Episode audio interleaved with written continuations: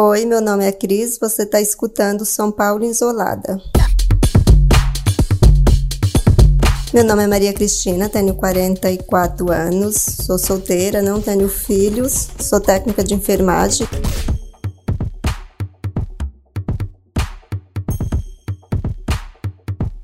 Tenho 1,55m, sou baixa, claro, morena clara, olhos castanho, tenho cabelos castanho, né? Mas sou loira de farmácia, sou magra, né? Tenho 48 quilos. Quando a pandemia começou, eu tinha seis meses e para mim era um momento de grande aprendizado, porque foi meu primeiro emprego na área da enfermagem, num hospital de alta complexidade. E eu estava muito empolgada em aprender tudo sobre oncologia, e aí surgiu o Covid, a pandemia. Vocês tiveram que criar uma aula só para Covid, no caso do, dos pacientes oncológicos. Como que foi esse é, o começo desse, dessa organização do hospital para receber esses pacientes com Covid? Eu posso dizer assim que a gente não teve um treinamento tão grande porque ninguém sabia muito o que fazer. Mas o nosso ponto-socorro já tinha os isolamentos tradicional. Então, eles separaram uma salinha muito pequena para o isolamento. Primeiro dia que entrou o suspeito, entrou cinco suspeitos. E daí para frente, cada dia aumentava. Então, era como o ponto-socorro ele foi se transformando no dia a dia. Ele não tinha uma preparação, mas foi se organizando no nosso dia a dia, não tinha muito o que fazer assim. Eu acho que para mim assim foi muito desesperador quando eu também vi os colegas de trabalho pegar os primeiros atestados assim.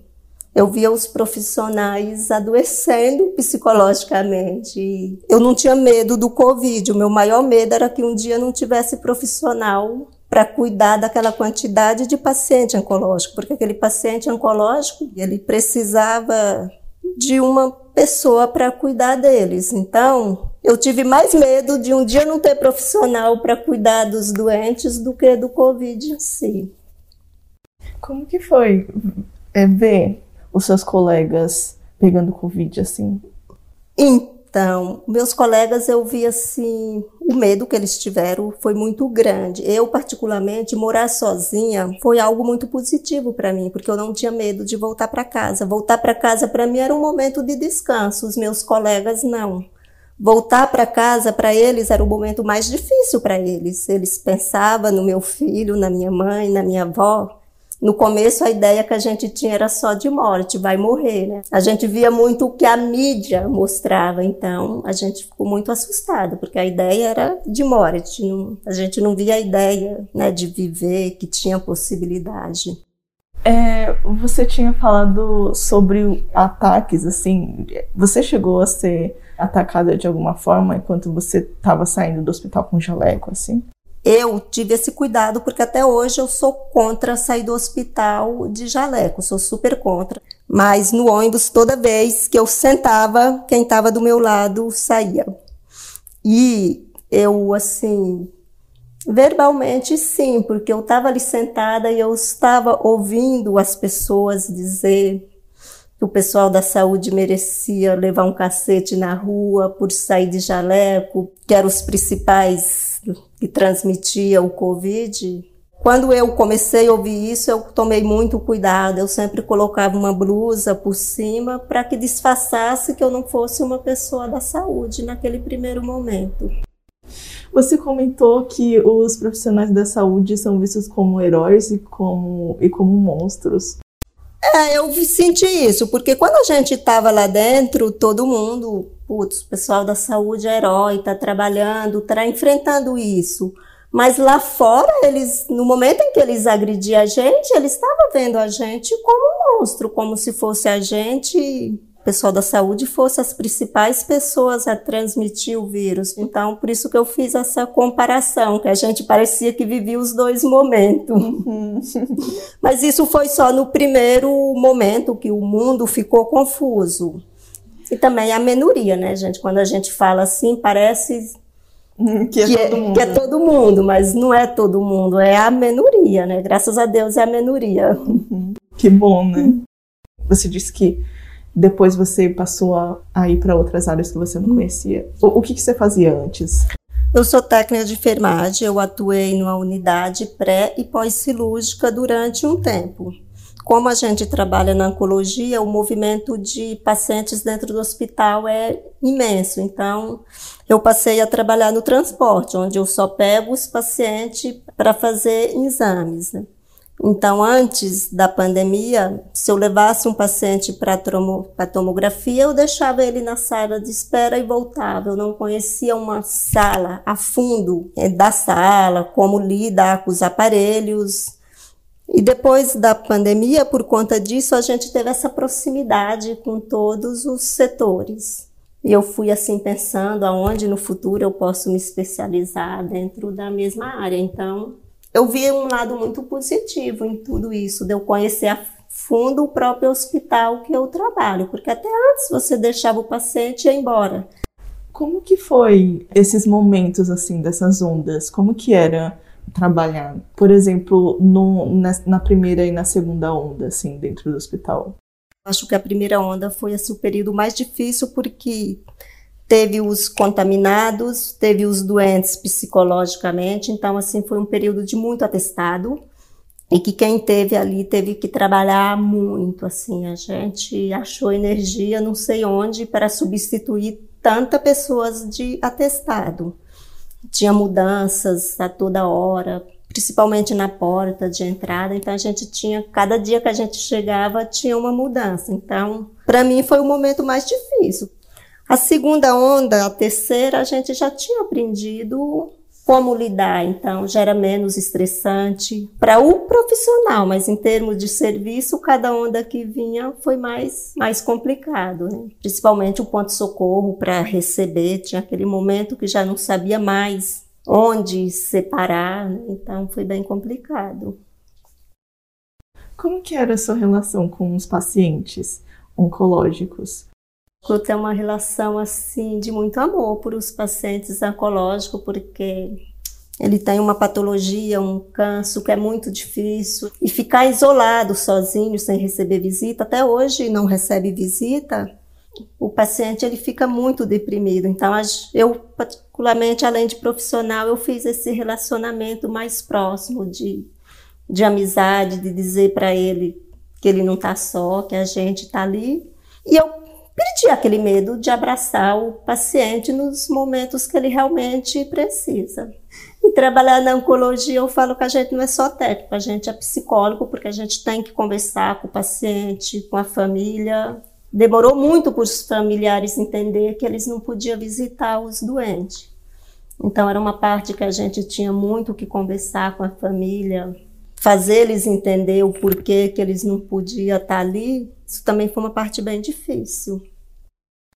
Tem uma questão de pacientes oncológicos que é bem complicada também, porque no momento de pandemia, o tratamento que antes eles estavam fazendo é, cotidianamente, assim, é, foi parado. Houve essa questão também dentro do hospital de, de agravamento por, por causa da pandemia, por causa do isolamento social?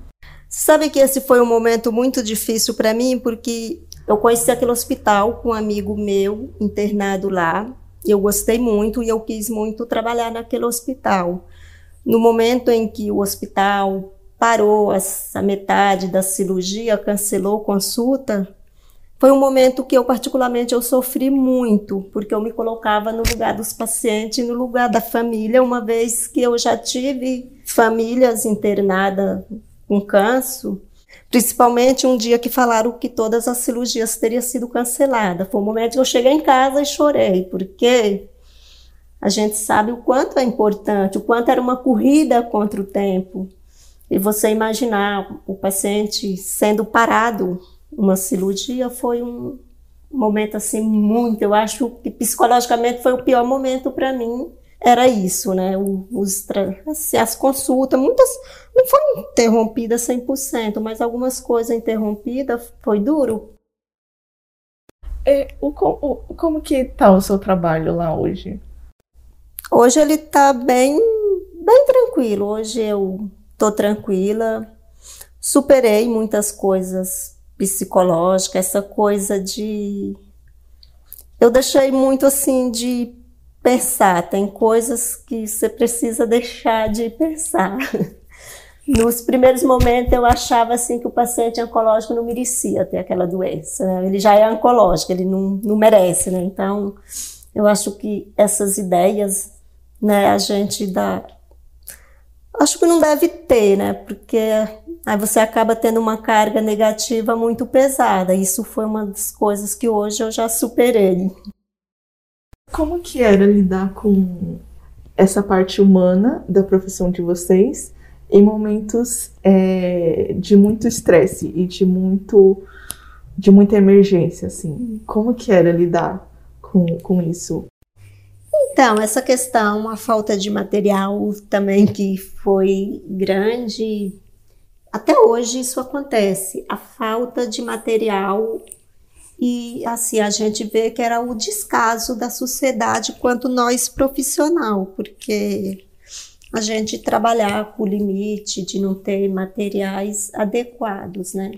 Hoje eu prefiro não olhar para o lado que é injusto, né? Porque se eu for olhar para esse lado meu, faltou leito, faltou material, gente, eu estou expondo a minha vida, eu não tenho material adequado para trabalhar. Nessa sensação de injustiça, ela causou muita angústia, não só para mim, quanto para muitos profissionais. Então eu preferi não pensar muito.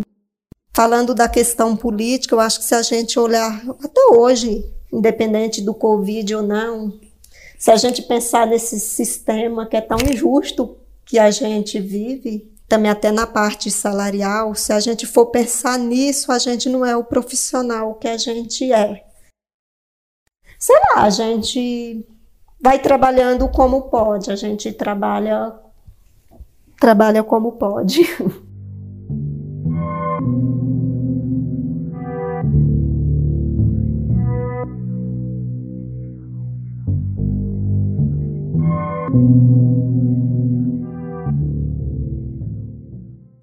Tem alguma área que te interessou mais, assim, no, no quesito de estudo? No quesito de estudo? É, alguma área que você tomou contato e que te interessou mais, assim? Olha, ultimamente parece que eu sou meia louca, mas eu gosto muito de lidar com óbito, conservação de cadáver, essas coisas, é o meu, meu próximo curso a fazer. Eu acabei gostando muito de trabalhar com essa área. Vi que assim, que precisa ter uma pessoa que tem respeito por essa área também. Profissionalmente na área de trabalho, eu pude ver que é uma área também é ampla para trabalhar. Como que é lidar com essa parte? Porque é o, eu acho que é o extremo, né? No, no caso da pandemia, assim. Como você vê é, você ter esse cuidado com esses corpos? E, e por que que te interessa também? Então, poucas pessoas gostam de falar de morte e de lidar com, com óbito. Eu como eu já tive os, os meus pais falecidos, eu entendi assim que lidar com óbitos é um momento assim de de você ter respeito por o óbito e ver assim, não tratar um, um corpo como uma coisa. Eu trato como é um óbito que tem uma família que merece ter atenção, não você lidar com óbito, com brincadeira. Eu acho que é um momento assim para mim muito sério. Eu acho que tem um lado que é muito curioso, é que quando eu vou trabalhar, eu trabalho arrumadinha. Eu gosto de me arrumar, de maquiar, arrumar o cabelo, faço umas tranças legal, então eu trabalho, digamos, bonitinha, feio arrumado, né? E essa área é curiosa quando você vai fazer uma liberação, eu acho curiosa que a família olha, é você que vai liberar, né? Então é a sensação, né, de que quem lida, sei, tipo assim, você, então essa sensação assim que a gente que a gente tem, né? E como que é conversar com esses familiares assim nesse momento? Eu gosto muito de ouvir antes de falar qualquer coisa. porque é um momento bem complicado, tem cada família age de uma forma. Então lidar com esses familiares exige muita sabedoria para você lidar, para saber o que você vai falar naquele momento. Onde que eu trabalho tem o, nesse, apoio psicológico, né? Em alguns casos. Às vezes tem famílias que surpreendem a gente, mas é um momento que a gente costuma muito falar de Deus, sem expor religião, porque é um momento que você não tem assim muita outra palavra para dizer. Teve algum momento que te marcou de alguma conversa que você teve com algum familiar? Eu acho que tudo assim foi o começo, né? Quando você foi liberar óbito daquele jeito tão desumano, da família não poder chegar perto. Eu lembro assim que uma vez a família não ficou, passou, ficou bem mal assim, e eu não não sabia se eu encostava perto da família, se eu segurava a família para tirar ele dali esses momentos de como agir, eles foi muito marcante, né? Porque a família tá ali e você tá costumo dizer assim, acho que momentos assim, quando falta palavras, a gente abraça. E naquele momento faltava palavras e a gente não podia abraçar, então foi bem complicado. Como que é a sua relação com a morte, assim? O que que você pensa sobre? É, então, assim, a minha mãe ela tinha problemas cardíacos desde que eu me conheço por gente. A minha mãe tinha esse problema, inclusive nem eu e nem meus outros filhos, ela não poderia ter tido, assim, mas ela teve, né? Então eu cresci assim uma pessoa muito preparada para a morte, porque eu muito pequena, minha mãe sempre dizia que ela ia morrer, que ela não ia criar gente. O meu pai, ele era uma pessoa que era da roça, mas ele era muito, ele lia muito a Bíblia, então ele também tinha, ele passava para gente aquelas coisas bíblicas de Deus, de passagem. Então eu aprendi a encarar, eu, eu não sou uma pessoa religiosa, mas eu eu encaro assim a morte como uma passagem, assim, com tranquilidade. Então, no momento que eu aprendi, desde de pequena, encarar a morte com tanta tranquilidade, na parte profissional, para mim é muito tranquilo. Como que você vê os brasileiros lidando com o luto nesse momento, em que eles estão sendo privados de, por exemplo, velar essas pessoas que morreram por Covid no Brasil? eu acho que o luto nesse momento foi, como que eu vou dizer assim, teve danos psicológicos, porque a cultura de nosso Brasil é ter um luto, né? E é uma cultura muito forte. Hoje, que infelizmente a gente viveu esse momento, é que a gente pôde avaliar essa cultura que é tão forte no Brasil e que é muito importante para a família. Essa coisa do brasileiro não poder ter tido aquele momento, eu acho que teve sim, um, na minha opinião, um desgaste psicológico e para a família foi mais difícil superar. Eu falo assim, eu perdi, como todo brasileiro também, vários amigos.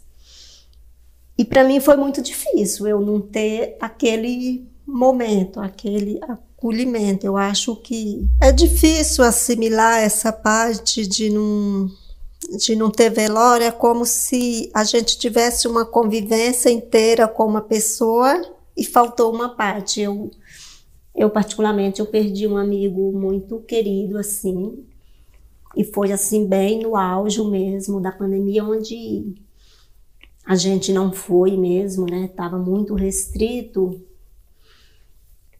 e aí a gente vê, né? Essas partes, assim, quando acontece com a gente, a gente olha, né?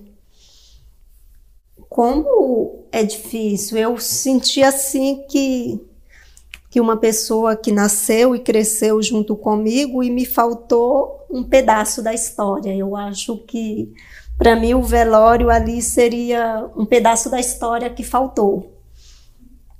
E hoje quando eu penso na pessoa, eu eu fico em dúvida né, se a pessoa partiu mesmo ou não.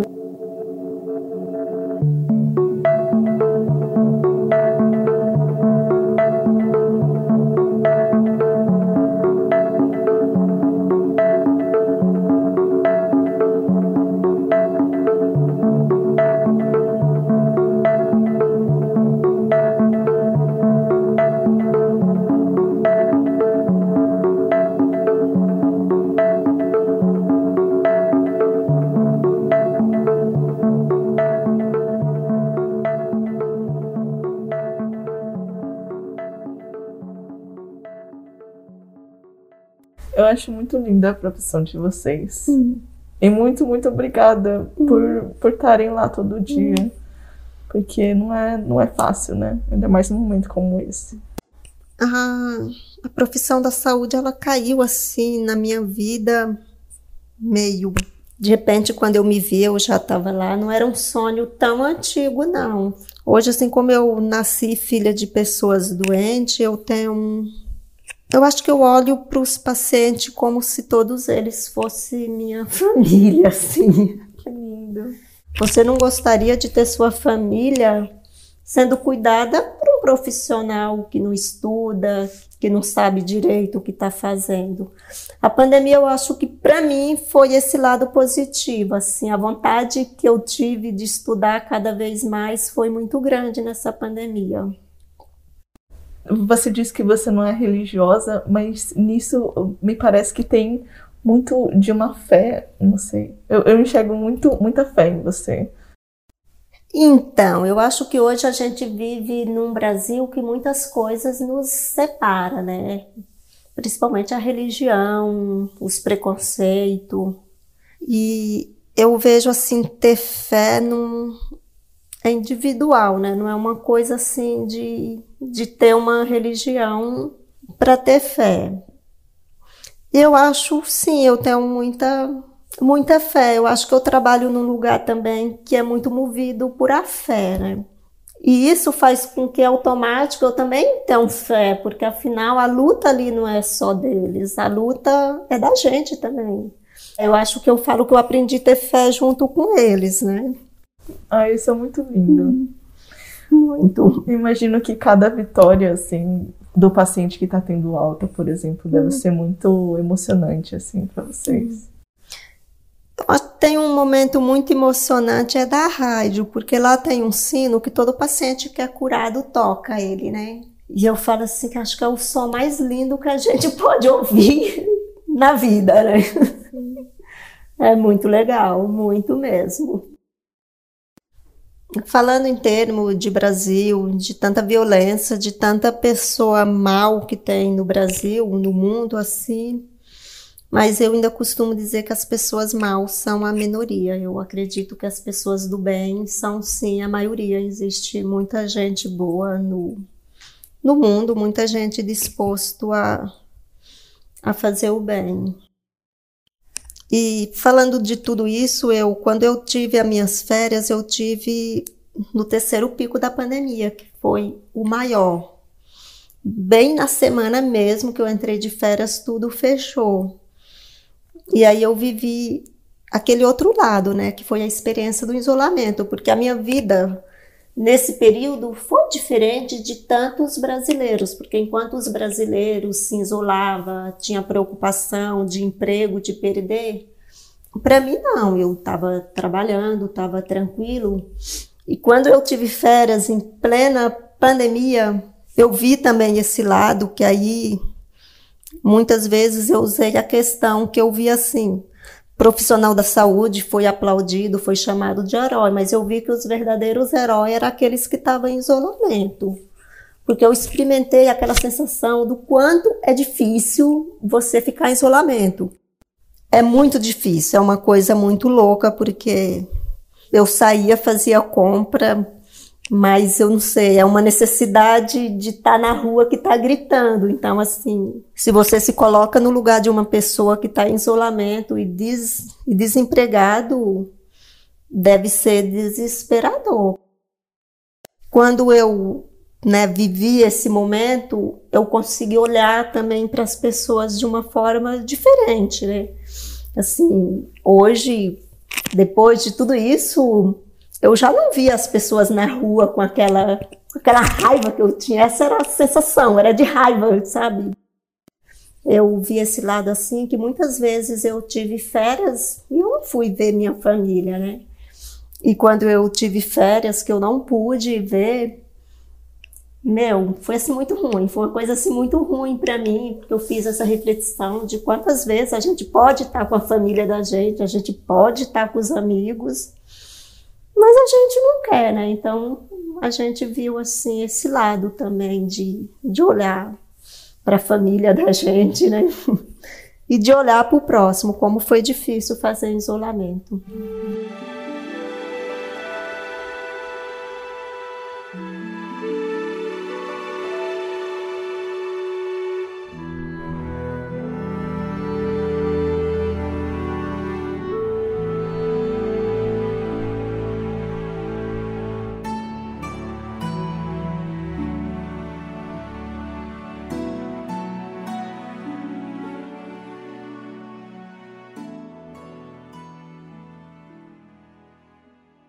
Eu acho que teve um momento que, que eu não fiquei bem, que eu até acho que teve o vírus, que eu tive o vírus, foi um momento muito confuso, assim. Essa foi a experiência que hoje eu olho para dentro de mim e eu quero entender o que acontecia comigo. Como eu fui uma das primeiras, os meus sintomas não eram sintomas que era tanto falado, né? E eu falava para meus amigos que eu não estava bem. Gente, eu não estou bem, mas eu não sei dizer o que eu tenho. Naquele momento eu pensava, é melhor eu estar no hospital, porque lá se eu passar mal, eu estou no hospital, na minha casa eu estou sozinha. Então, naquele momento eu fechei os olhos para o mundo. Eu não pensava que eu estava contaminando ninguém, eu pensava que eu precisava estar viva. E eu lembro que eu conversei com uma pessoa que trabalha e ela falou: não, não é Covid, é, é psicológico, você está psicológico, você está bem. E a pessoa até falou: nossa, nesse momento não tem mais profissional, não é Covid, você está bem, trabalha. E eu abracei essa causa de trabalhar, né? E aí eu trabalhei e eu fui melhorando com o tempo, né? E só depois que o hospital testou todos nós profissional, e aí sim encostou que eu tinha o Covid, que eu já tinha tido, né? Então, se eu já tive, eu tive naquele momento que foi o momento que eu fiquei doente. E aí, quando o meu teste saiu, aí eu tive aquela coisa psicológica. Meu Deus, eu contaminei o mundo. Oh, meu Deus. E eu fiquei psicologicamente muito mal com isso, porque eu também veio aquela cobrança, mas eu era um profissional. Como que eu deixei isso acontecer? Como que eu peguei ônibus para ir trabalhar? Como que eu continuei trabalhando? Mas aí tem aquele momento que eu parei e pensei assim, eu parei de me cobrar. Eu pensei assim que eu não poderia também me cobrar e, e ser eu a responsável por o mundo. Porque no primeiro momento eu achava que eu tinha responsabilidade de cuidar dos doentes, que eu não poderia me afastar. E no segundo momento eu senti que eu tinha responsabilidade de não contaminar o mundo, né? Quanto tempo você ficou assim? Eu fiquei assim durante de, de 14 a 20 dias, né? Que eu fiquei assim. E aí toda vez que você voltava para casa, você tinha dificuldade para dormir, assim? Eu não tive problemas respiratórios, né? Mas eu tinha um desconforto muito grande. Eu me confundi muito com os sintomas de labirintite, porque eu ficava muito tonta, muito, muito mesmo. Quando eu deitava, parece que eu via a cama saindo do lugar. Então, por isso que quando eu conversava com as pessoas, ela falava não era Covid, falava que não era, né? O que eu via o Covid, eu via no paciente oncológico. Como paciente oncológico, ele já é um paciente frágil, eu parava, fazia uma oração e eu pedia a Deus para dormir. Eu, eu pedia a Deus para dormir, eu só quero dormir. E eu dormia, conseguia dormir até bem. Quando eu acordava, que eu mexia na cama, eu sentia tudo de novo, muito mal. e era o momento que eu olhava para o relógio tenho que trabalhar. Eu entro uma da tarde no meu serviço. Mas nesse período, como eu estava com muito medo de morrer, era 10 horas, eu já estava no serviço. Eu saía muito cedo, né? Eu tinha. Ali o hospital era como meu refúgio. Eu imaginava que eu estando ali eu estava protegida.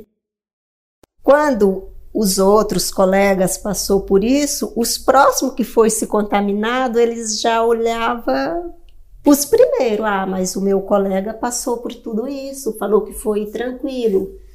Eu não, como eu fui uma das primeiras, então os sintomas, com medo, com tudo, foi assim, uma angústia muito grande para mim. Embora eu diga que sou preparada para a morte, né? Uhum. assim, acho que eu sou preparada para encarar a morte dos outros, né? Porque naquele momento eu tive muito medo. Como que você imagina é, o Brasil pós-pandemia? O Brasil pós-pandemia? Isso.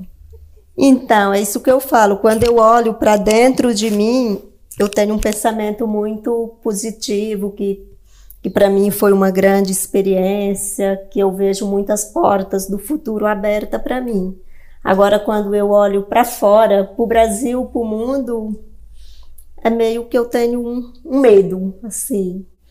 As pessoas precisam ter muita força de vontade, muita fé para recomeçar. Para muitas pessoas que perderam emprego, que perderam família, está começando do zero, né? Então eu eu olhando para o Brasil, eu meio que me assusto, né? Mas assim, quando eu olho para a visão no geral de tudo. Como você avalia as autoridades lidando com a pandemia?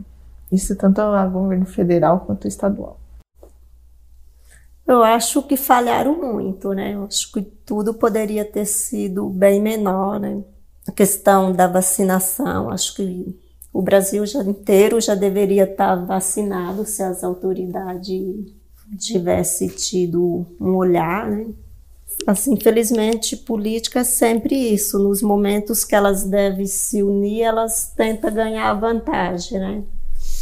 se as autoridades tivessem se unido, eu acredito que a tragédia teria sido bem menor, que nós já teríamos saído da pandemia. É, aqui em São Paulo também? Aqui em São Paulo também. E o que você quer para o futuro do Brasil? Que eu quero para o futuro do Brasil? Entre tantas as coisas que a gente quer para o futuro do Brasil, se a gente pudesse escolher, se a gente pudesse escolher assim que as autoridades olhassem para a saúde do, do Brasil, né, principalmente para a saúde básica, né, muito porque eu, eu vejo assim que depois o meu olhar para a saúde é que depois da pandemia a saúde vai se tornar pior, porque querendo ou não, o Brasil gastou muito na pandemia, né?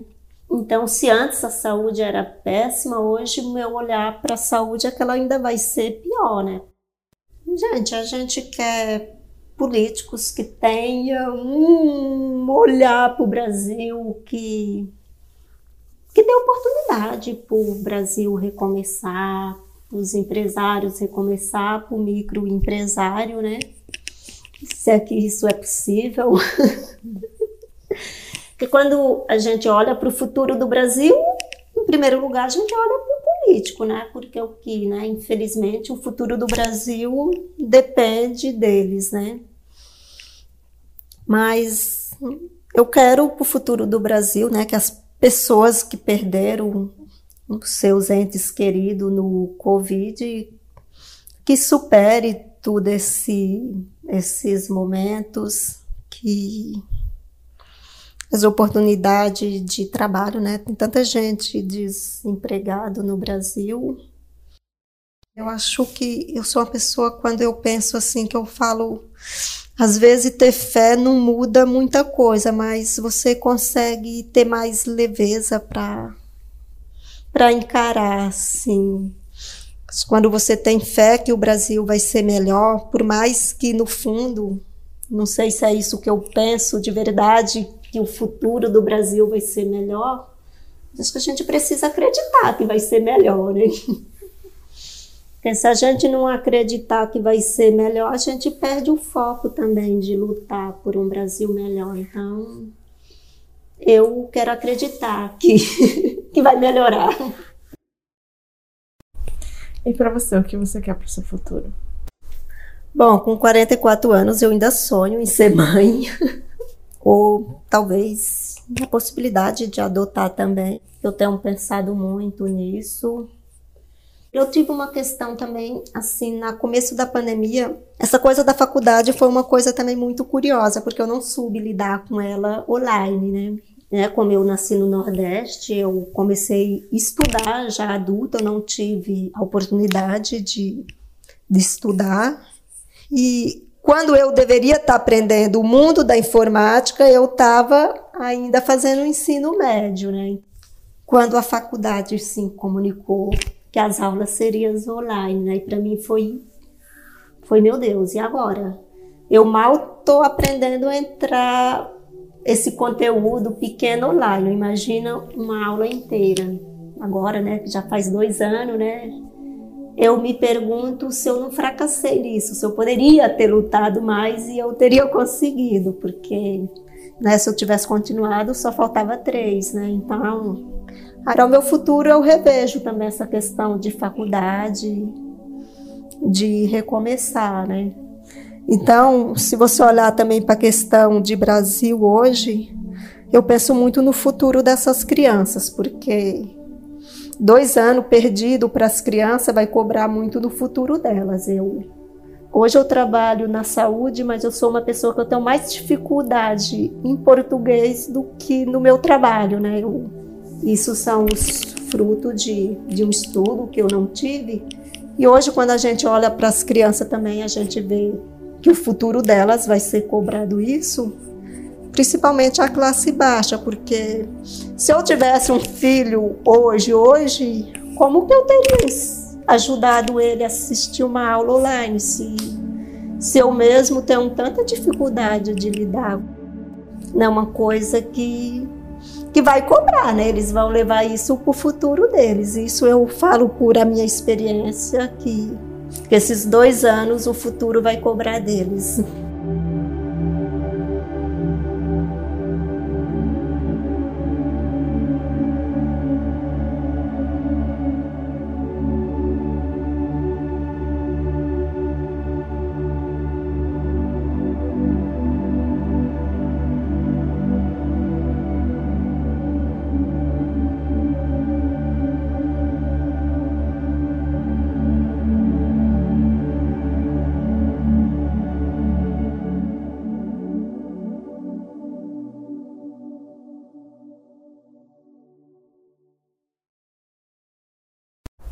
Tem mais alguma coisa que você gostaria de falar? Eu acho que hoje tem uma coisa assim que é muito, não sei se é interessante de falar, mas eu vou falar. Essa questão, a dificuldade de entrar no isolamento e hoje a dificuldade de sair do isolamento. Sim. Esse dia mesmo eu estava pensando, ai gente, agora que, que eu acredito que o Brasil está andando um pouquinho, ah, eu vou ver roupa para quebrar um pouco isso, vou ver roupa. Mas eu tomo banho, eu me arrumo e naquele momento de sair eu tô, um bloqueio muito grande hoje de sair. Já foi milésima vezes que eu me arrumo para sair, para ir numa loja e eu não consigo. Você não sai e aí você volta? Eu volto é que assim não tem muita explicação, principalmente no comércio que eu entro, que eu vejo lotado. Eu tenho uma aflição tão grande, eu começo a pensar na transmissão, em tudo de novo. É uma coisa que hoje ainda não faz bem para mim. Eu também eu me pergunto se é o momento de sair do isolamento, não é o momento.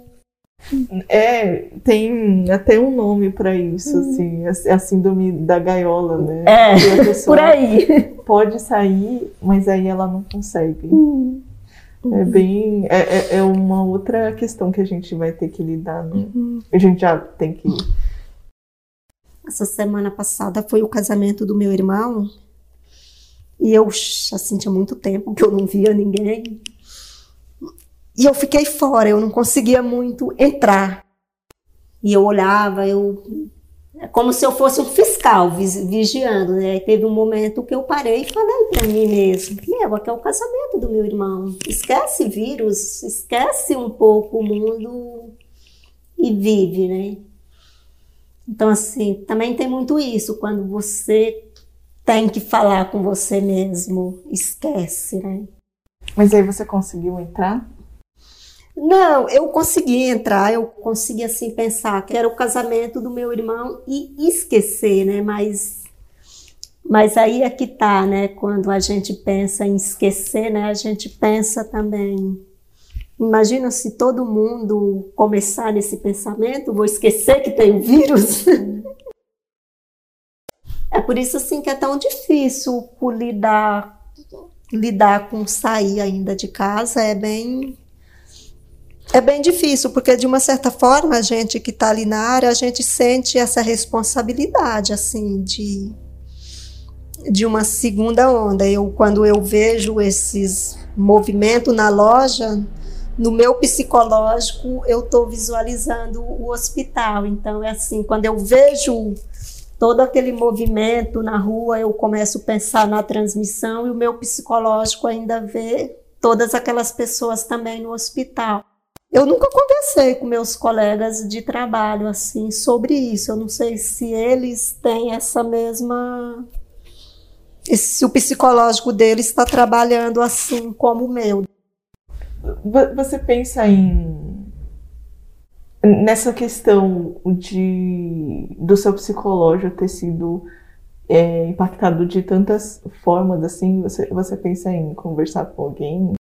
No começo você perguntou, a gente teve apoio psicológico? Eu falei que nem tanto, porque nem tanto por quê? Porque a gente, naquele momento, se fosse falar de apoio psicológico, você teria que ter um, vai, psicólogo para todo o hospital. Então, a saúde não estava preparada para dar apoio para todo o pessoal da saúde. Foi tudo muito novo. Hein?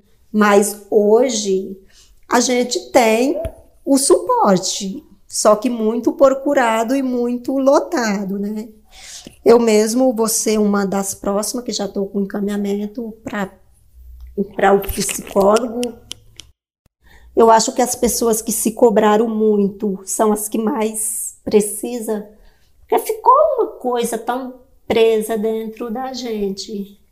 É muito pesado, assim, para compartilhar com os amigos, por mais que ele seja amigos é bem pesado, porque eu acho que a, a, oncologia em si, ela é muito psicologicamente muito pesada, né? Então, acho que o Covid foi só foi uma coisa a mais. Então, eu essas questões assim que são tão minha, que ficou tão dentro de mim, que me causou coisas que eu acho assim que não é boa, eu fiquei muito para mim, muito para mim. Eu lembrei de uma amiga minha que ela também é profissional da saúde. E aí ela tem a mesma questão. E, e é muito louco porque eu acho que é meio que uma é uma coisa da nossa cultura de não falar sobre coisas ruins. E aí isso acaba massacrando quem tá ali no dia a dia lidando com, com crises, né? Com morte, com doença. E, e aí isso é péssimo, né? Porque é uhum. mais uma pressão para vocês de tipo, eu tenho que parecer uma pessoa tranquila e feliz e que tá uhum. curtindo, porque senão eu vou ser uma péssima companhia. Isso é muito cruel. Uhum. E eu, eu tenho certeza que tem a ver com essa cultura, né, brasileira de ao mesmo tempo ter essa, esse apoio de amigos e, e de familiares em momentos tristes, também ter essa questão de, de que você precisa estar feliz o tempo todo e, e de que você não pode falar sobre questões difíceis. É, porque como essa questão para gente ela é muito difícil, porque a gente trouxe assim muitos muitos traumas, porque assim, a gente estava lá dentro vendo, e aquilo que a gente via lá dentro, a gente não queria para nossos amigos, para nossa família. Então tinha aquela questão de proteger, uhum. mas tinha aquele outro lado das pessoas também. Meu, essa menina tá louca. Depois que ela tá na saúde, ela ficou xarope, digamos assim, essas palavras, né? A questão de, dessa cobrança da gente não transmitir, ela foi muito difícil. Por isso que quando eu vou a essas reuniões de família, ainda contra a minha vontade, eu me sinto muito cobrada, assim, eu, eu penso assim, para mim, melhor do que ir essa festa é passar 15 dias depois e, e dizer que ninguém foi contaminado, porque na minha família e no meu círculo de amigos, eu sou a única que trabalha na área da saúde. Então, acho que essas cobranças é uma coisa que está presa dentro de mim, dentro de muito profissional da saúde, que a gente precisa se livrar desse, desse sentimento de que a gente está ali o tempo todo. Uhum. É, eu acho que tem a ver com é, você no seu dia a dia, pelo seu trabalho estar na linha de frente, uhum. você sabe o perigo disso, né? Porque eu Sim. acho que as pessoas que não têm essa rotina, às vezes se esquecem mesmo. E Sim. aí, por você estar lá o tempo todo em contato com as consequências, eu acho que esse peso é maior, né? Eu acho assim, o profissional da saúde, ele trabalhou ali naquele momento, como se diz, a gente não via o mundo, a gente se focou naquilo.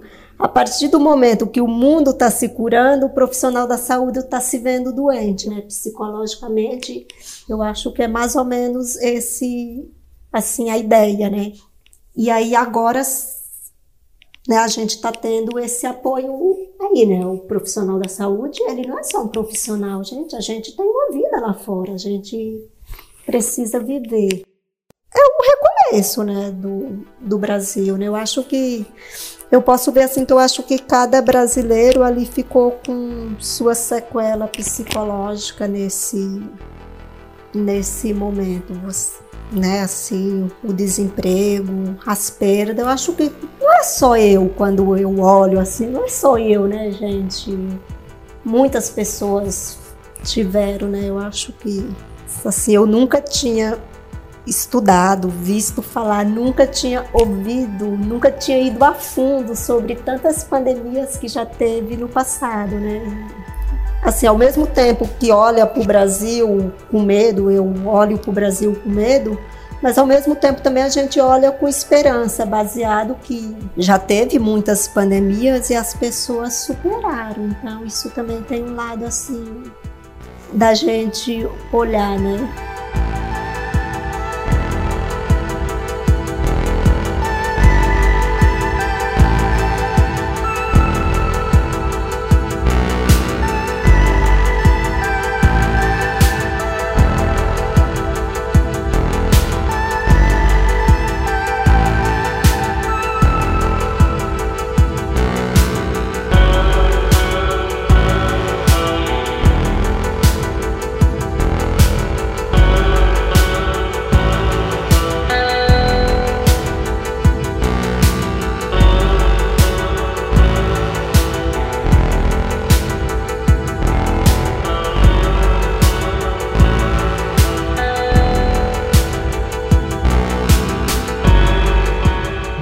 Podcast São Paulo Isolada é um projeto independente criado por mim, Isabela Yoshimura.